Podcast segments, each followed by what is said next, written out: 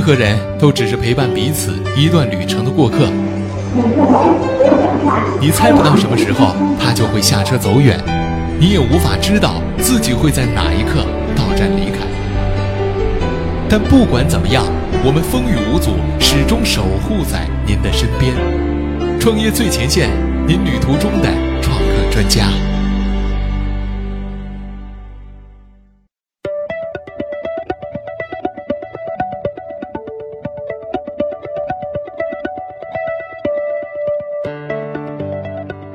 创业最前线，为梦想而生。问候各位听众朋友，大家好，欢迎大家如约做客今天的创业最前线。坐在主播台前来为您服务的，依旧是那个简单直白的声音应月。今天呢，要和大家来一起分享的文章啊，是来自于创业最前线深圳站记者陈斌娜的文章。阿里前员工试错三次，只为做好服务中产阶级的家政 O2O，这样做真的靠谱吗？我们都知道，这家政呢，作为贴近人民生活的传统服务行业，已经站到了互联网加改革时代的风口之上了。当互联网加和电商大佬的平台流量解放了巨大的家政需求，随之而来的呀，就是纵深家政服务市场一下子就成为了我们人民关注的一个热点话题了。很多家政 O2O 企业都在比阿姨的数量，从数千人到数十万人不等。数据呢是在月月的更新的，炙手可热的阿姨数量呢似乎已经成为了衡量上游被激活的唯一标准。目前来说，家政 O2O 发展的存在哪些特点，以及行业纵深价值应该如何的挖掘呢？为此啊，我们创业最前线记者专门采访到了家政无忧 CEO 曲建强，来和他一起来讨论了一下家政 O2O 的发展话题。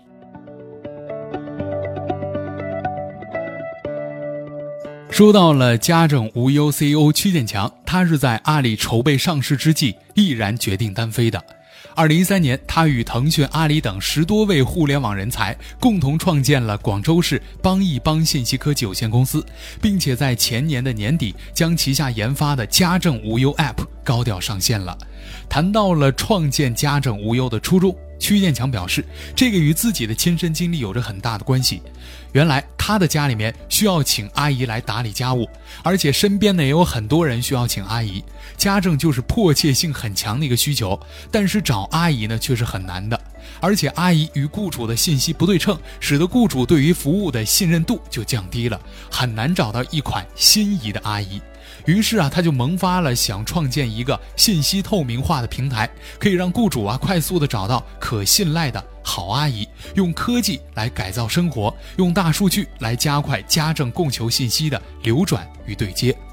当他最初选择家政的时候呢，巨头还没有开始入局，后来巨头们都看中了家庭经济的这个入口，加上 O2O 就一下子变得异常火热了起来。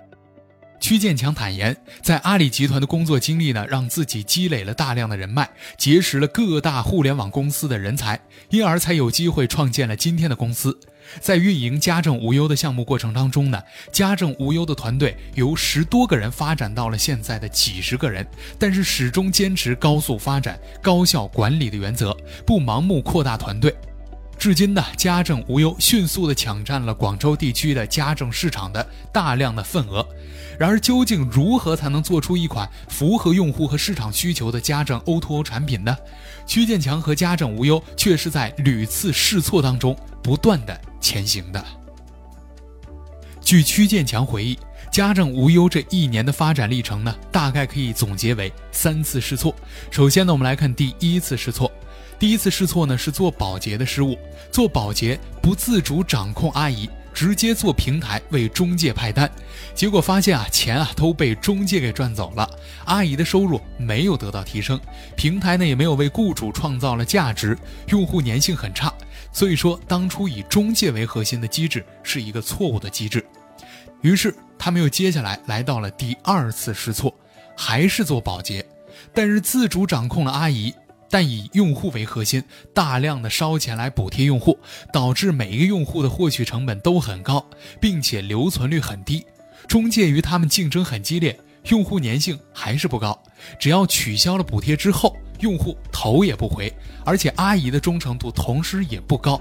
因此，第二次以用户为核心的机制也同样是错误的。第三次试错，做保洁，并且有了长期钟点工的概念，以服务中产阶级用户为主，中产阶级偏下的用户为辅。这次啊，他们把核心的瞄准了阿姨，对阿姨进行补贴，建立了竞价机制与信誉机制来留住阿姨。因为服务切入到了中产阶级的痛点比较到位，用户端的补贴减少了，阿姨开始有了一定的忠诚度，飞单率下降。但是阿姨管理呢仍需要改进，公司缺乏对传统家政行业的门路的理解，在很多促进雇主忠诚度方面的问题呢仍然是亟待解决的。这次啊以阿姨为核心的机制抓对了，但是依然是缺乏管理的方法。那经过我们刚刚说到的那三次试错和经验的总结，曲建强表示，家政无忧呢，现阶段仍然以服务中产阶级为服务对象，提供巩固保姆体验更佳以及性价比更高的高品质家庭服务，坚持以阿姨为核心，坚持竞价机制与信誉机制来留住阿姨，引入了传统家政的管理人才，在阿姨的管理与雇主打交道的流程之上呢，进行了优化。阿姨与雇主的忠诚度已经比以前大大的有所改进了。现在的整个团队呢，都在专注通过信息化系统及流程的优化，来提高匹配阿姨与雇主的效率。而且他们已经在某些区域高速的运转起来了。剩下的呢，就是怎样快速的复制到其他的区域去。目前他们的效率呢，已经比中介快了三倍，而且如果展望未来，可以比中介快十倍之多。并且他们不收中介费，把阿姨的信息透明化，用户对平台的粘性呢已经开始有所沉淀了。现在的机制及方法呢已经找准了，剩下的就是怎样高速的复制，把局部的加大覆盖面，来扩展匹配的效率，而且实现更加高效、更加全面的匹配。曲建强表示。成功的家政 O2O 产品必须解决一个关键性的问题：统筹，那就是统筹供给和需求。那么，如何激活供给？如何有效的统筹呢？团队在经过不断的努力之后，分析得出了家政 O2O 的产品市场化的一个方法。首先，如何来激活供给呢？这个需要有一个对家政 O2O 产品的定义。那么，这个产品是阿姨吗？是标准化的家政服务吗？还是细分化的家政服务呢？其实都不是。产品的定义是阿姨的时间，不过阿姨的时间呢，之前要加上一些形容词，比如说。值得信赖的、不磨工的、手脚勤快的等等等等。家政无忧呢，以中产阶级作为服务对象切入，在入口上只选择保姆和保洁，更注重建立专业的服务切分的壁垒。通过免中介费、足不出户的面试以及平台保障及高效运作，让用户能够快速的找到自己心仪的保姆。更专业、高效、便捷的服务，才能够让用户对服务。更加的满意，更加偏好于使用的平台，甚至为喜欢的阿姨付出更高的服务报酬。因此啊，通过信息系统与效率竞价机制，把阿姨的时间快速的商品化、市场化，让阿姨来提高收入。家政 O2O 产品呢？不应该通过服务标准化去衡量，而应该用能够高效量化阿姨的价值的一个标准去衡量。如果竞价机制它类似于招聘，一个好阿姨拿到了三个工作的机会，我们要做的就是怎么样为好阿姨来挑选工作。做保洁是通过保洁的需求来为阿姨。来挑选做保姆是要通过面试的。总而言之啊，只有家政从业人员的价值能够市场化，并且价值能够快速的反映在价格上，并且通过信誉机制和公司关怀，让阿姨产生组织的归属感，他们才有长久做下去的意愿。只有让更多的人愿意长期做的时候，供给才会被激活，家政服务行业才能够有更多的活力。接着就是如何统筹供给与需求的问题了。之前呢也有提到，家政需求用户的特征就是中产阶级。根据社科院的一个数据显示啊，到了二零二五年，中产阶级将占到全国人口的百分之四十，这个是未来家政 O2O 最主要的一个巨大的消费群体。而目前现有家政 O2O 创业公司最多能完成的月订单，远远没有达到需求的总量，可以说供不应求，不能够处理好供给与需求的统筹问题。既然说中产阶级是未来家政 O2O 的消费群体、消费主力，那么家政行业的统筹问题就是优先解决中产阶级的问题。而中产阶级最高频的服务需求就是保姆和保洁，所以说啊，形成了像家政无忧这样的以中产阶级的保姆、保洁的需求为切入点做家政服务的 O2O 模式，和能在 App 上直接实现阿姨时间的商品化的一个产品。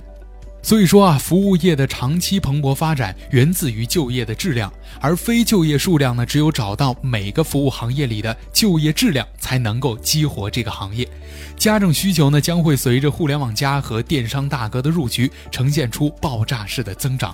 但如果这个传统行业没有人愿意去做，纵使有需求，也不能够激活这个行业。靠谱的阿姨是家政行业的生命线，必须要保住阿姨，要留住阿姨，以阿姨为核心，才能够有效的解决供需统筹的问题。因此啊，互联网加家政应该把发展的重心放在家政 O2O 产品的市场化，对阿姨及目标客户做到